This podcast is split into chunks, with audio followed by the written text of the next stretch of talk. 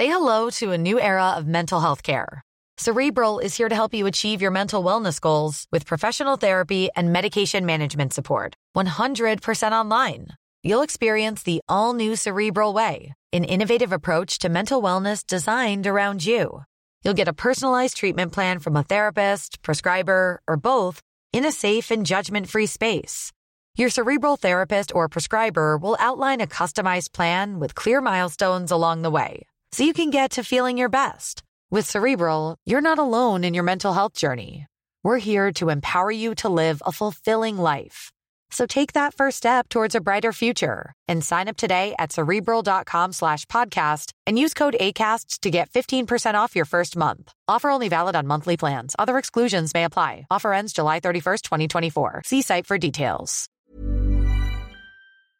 Tu sais, moi, je suis, pas fan de Big Lebowski. Hein. Ah oui, c'est vrai, t'es un connard, j'avais oublié.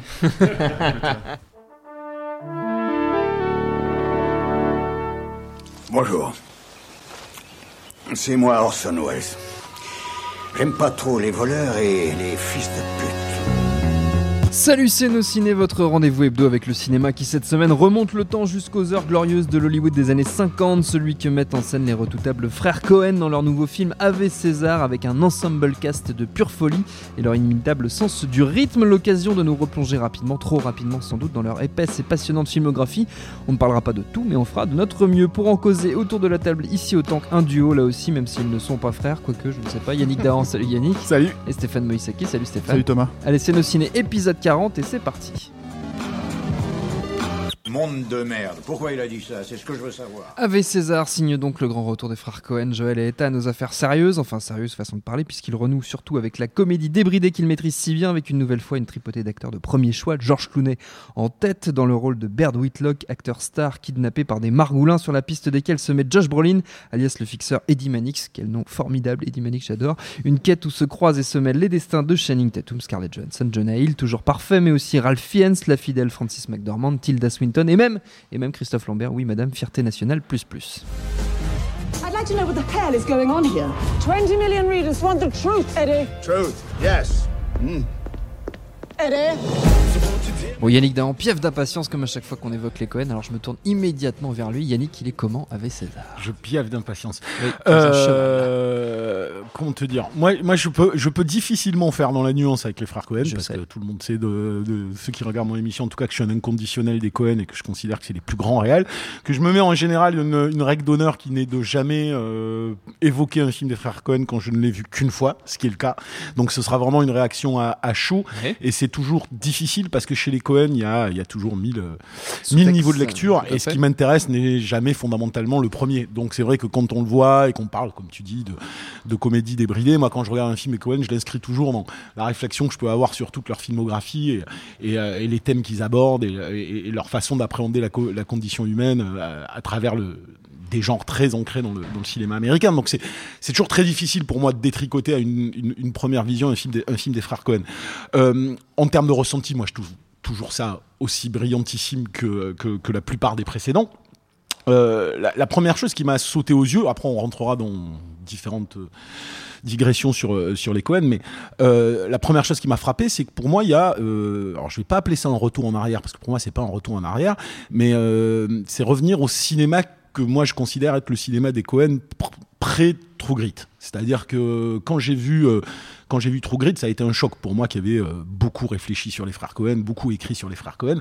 C'était un choc parce que c'était la première fois que euh, que je ressentais une, volonté assumée entre guillemets même si euh, le final est toujours, toujours désenchanté, mais de s'effacer derrière une émotion. C'est-à-dire c'était la première fois qu'il y avait vraiment une forme de premier degré à, à, à certains moments dans, euh, dans True Grit qui faisait, qui faisait que j'avais j'avais les poils qui, euh, tu vois, qui se hérissaient sur, sur les bras, chose qui, euh, qui n'existait pas avant parce que les frères Cohen avaient une volonté claire de toujours poser une espèce de distance intellectuelle et cérébrale euh, à, à, leur film, euh, même si tu pouvais prouver moult autres émotions, mais euh, ça a toujours été pour moi des, des, des, des, des réals qui ont qui m'ont stimulé intellectuellement de manière très très forte, même si j'étais pas des fois capable de, de comprendre où ils voulaient en venir, euh, ça me tournait le cerveau.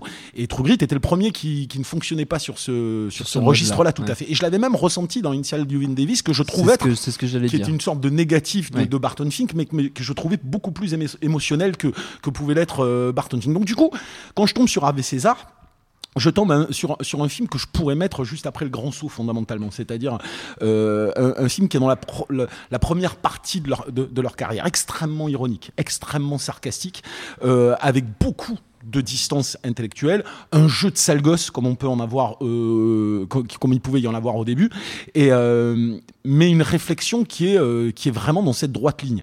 Ce qui est assez frappant, on en reparlera après, mais ce qui est assez frappant sur tous les premiers films des frères Cohen, c'est qu'il y a une peinture de l'Amérique qui est évidente, mais c'est pas une peinture de l'Amérique. Hein.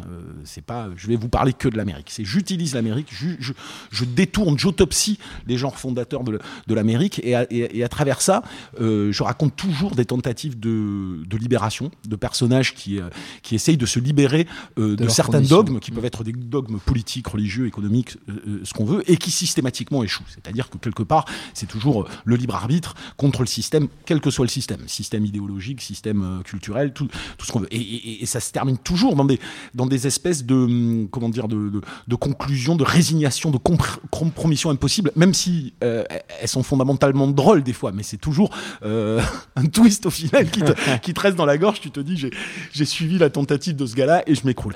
Ce qui est le, seul film pour moi qui, euh, se raccroche euh, à, à Ave César, c'est justement Big Lebowski. Parce que euh, c'est le seul film, c'est les deux seuls films des frères Cohen où au final, le personnage principal n'échoue pas lamentablement.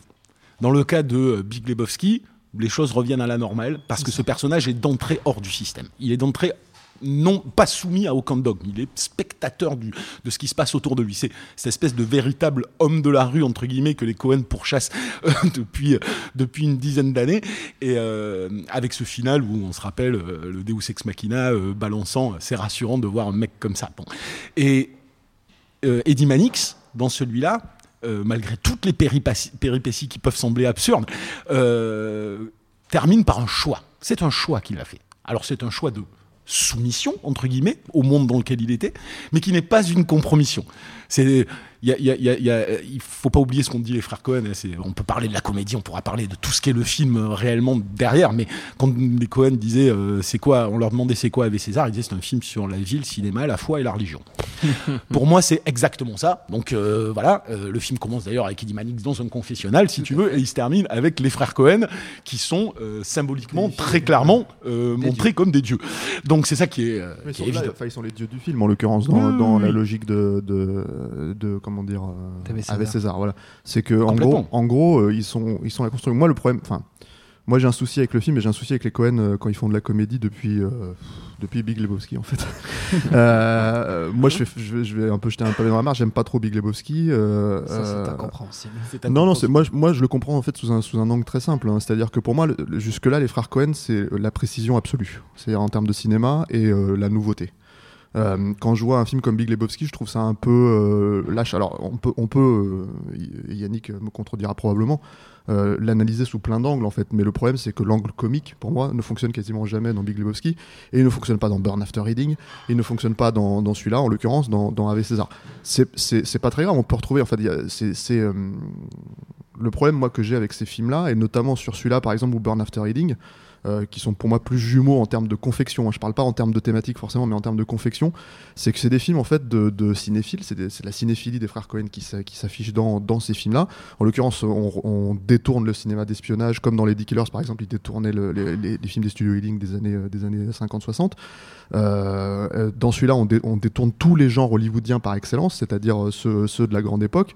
Donc, euh, t'as les, comédies musicales, t'as le, le, le western, t'as tous ces films-là en fait, et, les grands, les grands drames sociaux, enfin pas sociaux, mais sociaux, mais enfin je veux dire voilà, classe à la Audrey Hepburn. Et tous ces films-là en fait sont détournés et, Ce qui me, ce qui moi me pose problème là-dedans, c'est que pour moi c'est des novateurs en fait les frères. C'est des gens qui sont, enfin c'est comme ça que je les, je les, ai toujours perçus depuis, depuis que je, je les suis en fait. C'est-à-dire depuis la première fois que j'ai vu Arizona Junior à l'époque en 88-89 quoi, en vidéo. Euh, et j'ai toujours trouvé incroyable en fait que les types puissent se, réinventer à chaque fois avec chaque nouveau film et réinventer ces gens-là complètement. Là en l'occurrence, je trouve que justement depuis Big Lebowski, ils ont un peu arrêté de faire ça dans les comédies dans, les, dans leurs drames, ils sont, euh, ils sont passionnants, ils ont cette même précision, cette même, euh, cette même façon de, de fonctionner euh, au cordeau, quoi, où tout, tout a un sens. Là, en l'occurrence, quand je regarde ce film-là, j'ai beau être amusé, par exemple, par le personnage de, de Scarlett Johansson, j'ai du mal à comprendre à quoi il sert vraiment dans l'intrigue et en fait, en quoi on pourrait pas l'enlever finalement de, de, de tout ce que le personnage de, de, d'Eddie Mannix traverse, au-delà du fait qu'il y ait une péripétie supplémentaire pour euh, le convaincre, en fait, de, de, rester dans ce boulot qu'il fait, en fait. Euh, donc voilà. Donc il y a plein de trucs lâches comme ça où je me bon, euh, ce- cette, cette rythmique parfaite, cette mise en scène parfaite euh, que les, auxquelles les frères Cohen m'ont habitué, y compris dans, le- dans des effets hyper grossiers. Moi je me rappelle à l'époque de Blood Simple. La première fois que la caméra passait sur le bar au-dessus du euh, comment dire du poivreau, je me suis dit comment ils vont faire pour traverser ce- cet, cet obstacle? Ils le faisaient, ça fonctionnait parfaitement. T'avais pas du tout. Voilà, c'est probablement la distanciation dont parle Yannick hein, à la base euh, sur ce type de, de, de, de- de sujet de polar.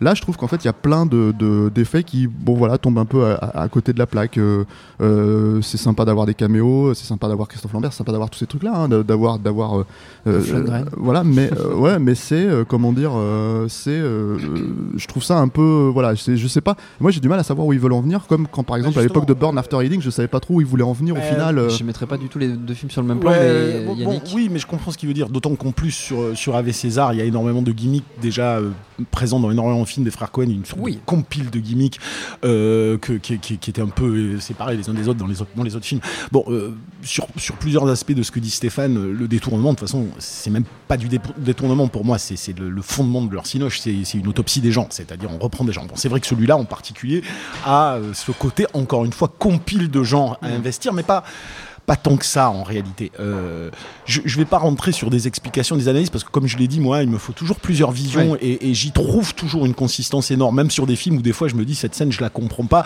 Et, euh, et- et quand je recreuse un petit peu à l'intérieur, je, je vois où, où- où ils ont voulu en venir. Euh, en ce qui concerne l'hu- l'humour, c'est très, euh, très particulier parce que euh, là-dedans, effectivement, on a un mélange. Par moments, on a du slapstick, par moments, on a du screwball. Par moments, on a, on a différents types d'humour qui sont, qui sont brassés, qui sont encore de l'humour euh, extrêmement référentiel à travers, à travers cette cinéphilie. Mais euh, la cinéphilie chez les Cohen, c'est pas comme chez Tarantino ou chez d'autres. Elle- elle ne sert pas à traduire leur passion d'un genre ou pas. C'est leur culture. Ce n'est pas le sujet la cinéphilie. La cinéphilie, chez les Cohen, euh, a toujours une vocation. C'est pour ça qu'il faut bien regarder les genres qu'ils investissent. Quand ils investissent du Capra, qu'ils investissent du film noir à la Dash et la qu'ils investissent des genres comme ça, euh, c'est des mythes fondateurs qu'ils investissent. Euh, le mythe peut devenir système. Chez les frères Cohen, il y a toujours cette volonté de questionner le mythe qui fédère. Ça a toujours été ça depuis le début. Qui plus est, j'ai envie de dire, dans un film comme César, où c'est la question de la croyance qui est fondamentale. Alors, foi, religion, après, il faut rentrer dans le détail sur qu'est-ce que ça signifie. Euh, Il y a Hollywood, institution, euh, il y a la croyance en un dieu. Est-ce que les frères Cohen sont un dieu auquel il vaut mieux croire que l'institution hollywoodienne Euh, et, et- et tout ça est traduit en- en, vraiment en, en filigrane euh, dans le film où moi ce que je considère drôle en fait si tu veux c'est ça moi qui me, qui me plaît c'est que des fois je ne vois pas où ils veulent en venir et il arrive toujours un moment où euh, tous les éléments épars euh, s'imbriquent et, euh, quelque chose d'extrêmement consistant pour moi, sur lequel il me faut du temps pour euh, en arriver à, comprendre ce qu'il veut dire. Mais je, finis là-dessus, après on, peut en re- recommencer. Mais quand je prends un peu de recul sur Ave César, je me dis de quoi ça me parle en fait? Et ce que je retiens essentiellement, et je suis d'accord avec toi, je, je n'ai pas encore euh, théorisé la raison d'être de Scarlett Johansson ou, ou Non, de, non, Chri- ouais, ou de mais- Christophe Lambert, mais il faut peut-être pas la théoriser et peut-être que c'est juste un gimmick fun et ils le font et ça leur arrive et c'est pas un problème là-dessus. Et je vais pas essayer de tout justifier parce Oui. que c'est les frères Cohen. Euh, moi, c'est des scènes qui m'ont plu pour, Non, des aspects. Les perso- Oui, mais les voilà. perso- les personnages Pour- sont sympas pour- en soi, hein, différentes choses. souci, mais... mais- le cœur du récit, moi, ce que je, je trouve être marrant, c'est d'avoir c'est d'avoir un, fixeur qui a un cas de conscience, c'est-à-dire je suis le cerbère d'une institution euh, dont je connais l'envers du décor, donc je ne peux pas être dans la croyance. Euh, je suis euh, celui qui aide à la production de croyances.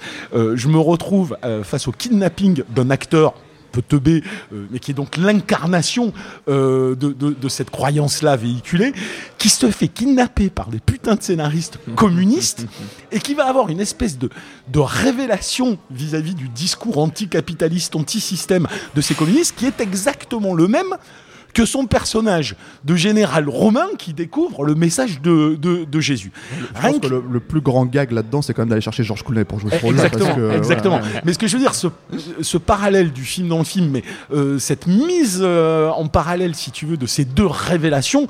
Moi, il suffit à me filer une banane incommensurable quand je vois quand je vois Clooney devant les scénaristes communistes en train d'écouter.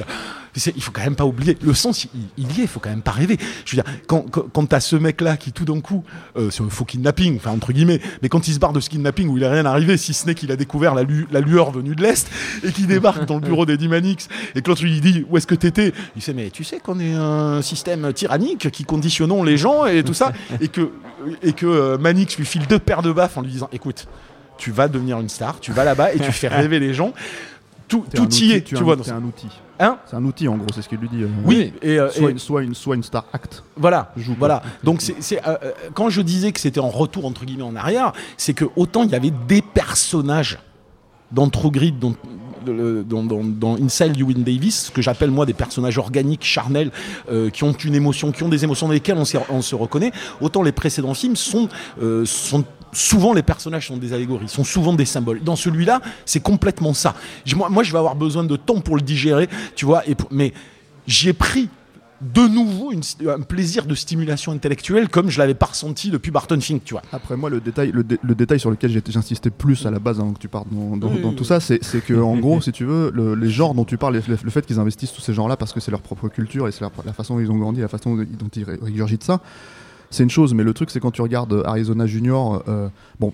Miller's Crossing, par exemple, tu le sais que c'est un film de gangster, mais quand tu regardes Arizona Junior, par exemple, tu, ça a beau être une screwball comédie, tu reconnais absolument aucune screwball comédie. Je veux dire, chez Capra, quand tu dis qu'ils reprennent Capra, le grand saut, il y a aucune. Enfin, le grand saut, c'est filmé d'une manière que Capra n'a jamais filmé, en fait. Oui, bah, là, c'est Oui. moins évident, justement, Mm. je trouve, dans, dans, dans- dans- depuis Big Lebowski, en fait, depuis, euh, depuis euh, leur comédie, je les trouve beaucoup plus légères. Je mets une exception un petit peu sur, euh, sur O Brother, que j'aime beaucoup, Mm. Pour d'autres euh, d'autres raisons aussi, et puis surtout cette façon de réinterpréter le- le- le- l'Odyssée. Mais le truc, c'est que, c'est que toute cette précision de mise en scène qu'ils avaient auparavant, moi, je la trouve vraiment, à un moment donné, un peu, un peu lourdée, et puis plus très inventive, en fait. Il y a, il y a- enfin, en- Ouais, tu sais- encore une fois, au regard non, des frères. Cohen, hein, pas. Non, je euh, comprends ce que tu dis. Je comprends ce que tu dis. C'est quelque chose que c'est euh, quelque chose que moi j'avais remarqué aussi. euh, mais alors j'y avais donné mon interprétation à moi et qui est très lié à ce que je te dis par rapport à, à l'émotion et tout ça. Faut, faut voir la carrière de ces mecs. Euh, c'est c'est quand même euh, des mecs qui ont effectivement, au-delà de tout ce que je peux y dire en termes thématiques et d'investissement de genre, euh, sont étaient au départ des jeunes réalisateurs qui voulaient exister, donc qui ont rué dans les brancards.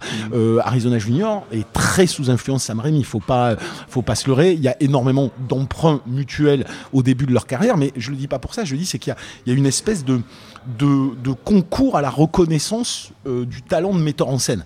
Euh, Il y, a, quelque chose, euh, un besoin de reconnaissance qui crée cette distanciation d'ailleurs ironique et, intellectuelle. Y avait, moi j'ai ressenti toujours chez les Cohen un besoin de prouver, de regarder comme on est inventif, brillant, jusqu'à Barton Fink aussi, où tu as des mouvements de caméra assez étonnants et tout ce que tu veux, et où par la suite, une fois que cette espèce de reconnaissance était actée, euh, elle, a, elle a été actée avec Barton Fink. hein. elle a été actée avec Barton Fink. T'as quand même Et- eu le grand saut depuis, t'as quand même eu Fargo, oui, t'as quand même eu- Fargo, typiquement, euh, regarde, est, est- est un film qu'ils avaient volontairement l'intention, au départ, de faire en plan essentiellement statique. Mmh. Donc il y avait- il y avait cette volonté déjà de calmer euh, le- le- l'ostentatoire, si tu veux, de, de- de leur mise en scène. Ils n'ont pas pu réussir. Et quand tu vois certains films derrière, il y a cette volonté quelque part de s'effacer euh, derrière son sujet. Je suis pas en train de dire il y a une raison pour ça ou pas une raison pour ça. Et effectivement, peut-être que toi, tu es plus sensible à cette innovation qu'il y avait en termes de, mi- de- de mise en scène au préalable et qui est Je suis plus sensible à Sam Raimi, c'est ça que tu veux dire? Peut-être, mais euh, C'est pas et- impossible. Et, et moi je trouve euh, personnellement que quand je vois un film comme No Country for Old Men, euh, si c'est moins ostentatoire en termes de entre guillemets mouvement de caméra, c'est d'une mécanique de mise en scène qui est tout simplement hallucinante. C'est Euh, une façon de réinventer le western en fait qui est complètement dingue hein, dans, dans, dans nos Country Oui, for All mais ça, c'est sûr. voilà. Toi, c'est les comédies qui te. qui te Moi, c'est les comédies. plus. Et pas, encore une fois, pas toutes. hein, euh, je veux dire, par exemple, je suis un très gros fan de, de- du Grand Saut, euh. Arizona Junior. Euh, Big Lebowski, c'est- encore une fois, je dis pas les personnages sont sympathiques. Enfin, tu peux pas ne pas apprécier les trois personnages principaux, par exemple. Tu peux pas apprécier euh, pl- plusieurs. euh, voilà, c'est juste en fait que hum, le rythme en fait n'est plus là pour moi. Les scènes, par exemple, moi je sais que la, comédie musicale, enfin le passage musical euh, avec euh, avec euh, Julianne Moore, Julianne Moore. pff, ouais, ça me fait rien du tout quoi. C'est euh, ah ouais ouais. Mais c'est Après, bon voilà, ça c'est du Non, ressenti. c'est du ressenti. Non, mais bien sûr, bien sûr, il y a moi, pas de toutes les situations comiques Oui, de Big. Lebowski Et surtout, me- je trouve, je trouve que c'est un film qui est, qui est beaucoup moins beau que, que, que, que les films qui, font, qui faisaient jusque-là, Je en suis fait. pas hein, d'accord non euh, plus, mais.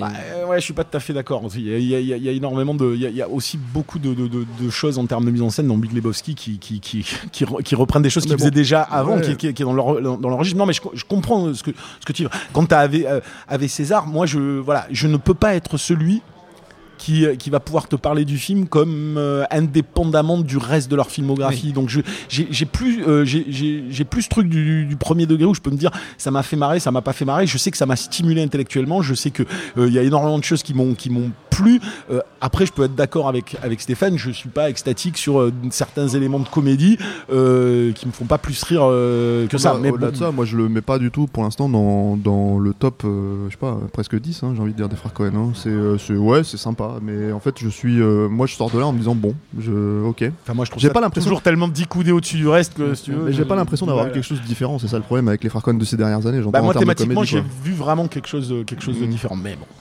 Il va falloir euh, conclure, messieurs, Ouais. parce qu'on a explosé euh, tous les timings, donc on n'aura pas le temps de faire notre deuxième partie sur la film. Ah. Mais en même temps, on l'a déjà en fait un peu fait, Ouais. juste pour le plaisir.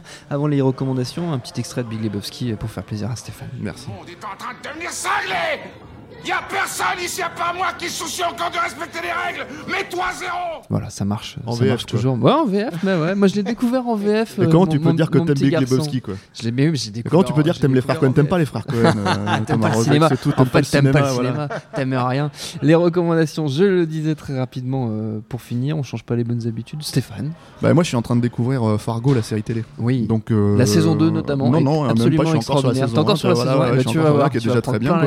Et Je rappelle qu'on a un Ciné Extra Ball euh, fait par Alexandre Herbeau consacré à Ah bah Fargo. voilà, deux. je- Bah, J'allais je- dire la même chose, je suis un peu emmerdé parce que moi, pour le coup, j'ai vu la, la saison Mais 2. regarde, moi je vais faire la saison 1 jusqu'à épisode Vas-y, fais la 5.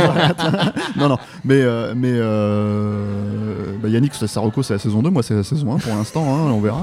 Euh, mais euh, mais euh, ouais, ouais c'est c'est cette façon de, de reprendre en fait ce que, les, ce que les frères Cohen ont bâti avec Fargo et bon, de manière générale dans, dans leur cinéma. Et, euh, et à la fois de, de, de, de l'étendre en fait sur, Oui. de façon épisodique, ça fonctionne très très bien. Euh, pour l'instant, hein, moi j'ai vu 5 épisodes, c'est assez, euh, c'est assez, assez touchant en fait aussi dans, dans cette, euh, cette façon de les référencer en fait euh, assez régulièrement et pas, pas, pas seulement leur euh, comment dire pas seulement Fargo mais d'autres films Bien aussi sûr. quoi voilà euh, je veux dire la, le- la présence de Billy Bob Thornton quand tu penses à The Barber voilà c'est assez euh, voilà. Excellentissime.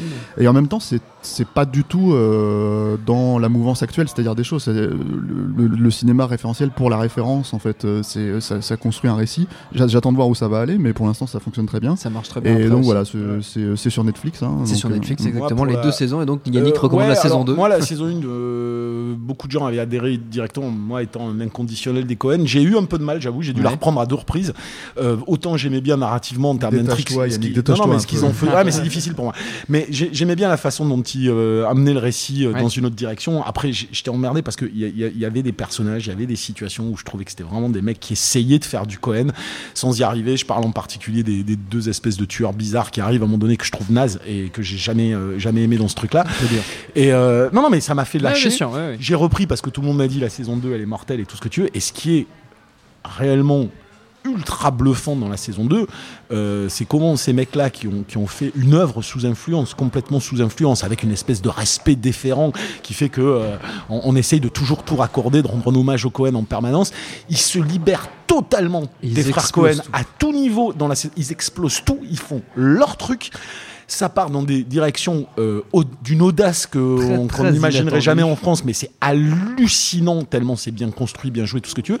Et où c'est marrant, le référentiel est toujours là, mais il est essentiellement musical. Et c'est ça qui est assez génial, c'est que dans la saison 2, tu, tu vas reconnaître la musique de Big Lebowski, la musique de tel film, la musique de tel truc, ça arrive au générique de fin, et t'as cette espèce de petit truc qui te raccorde, et le reste du temps, ils ont construit en une saison un truc où tu as envie de voir ces mecs-là sur d'autres sujets, d'autres univers, tellement c'est super bien construit. La saison 2 est probablement ce que j'ai vu en télé de plus bluffant, moi, l'année dernière. C'est vrai que c'est assez, remarquable et c'est donc, on l'a dit, sur Netflix ces deux saisons. Nos ciné, c'est terminé, mais on revient la semaine prochaine avec une émission consacrée à The Revenant d'Alejandro González Inarritu avec, faut-il encore le préciser, Leonardo DiCaprio, évidemment. Merci à vous deux, Yannick et Stéphane. Merci à Jules à la technique et autant que pour l'accueil. On vous invite comme toujours à aller fouiller dans nos précédentes émissions. Il y en a plein, ça tombe bien, notamment sur Anomalisa, sur Steve Jobs, sur Le Garçon et la Bête, sur Legend, sur Creed et même, paraît-il, sur Mad Max. On sait pas.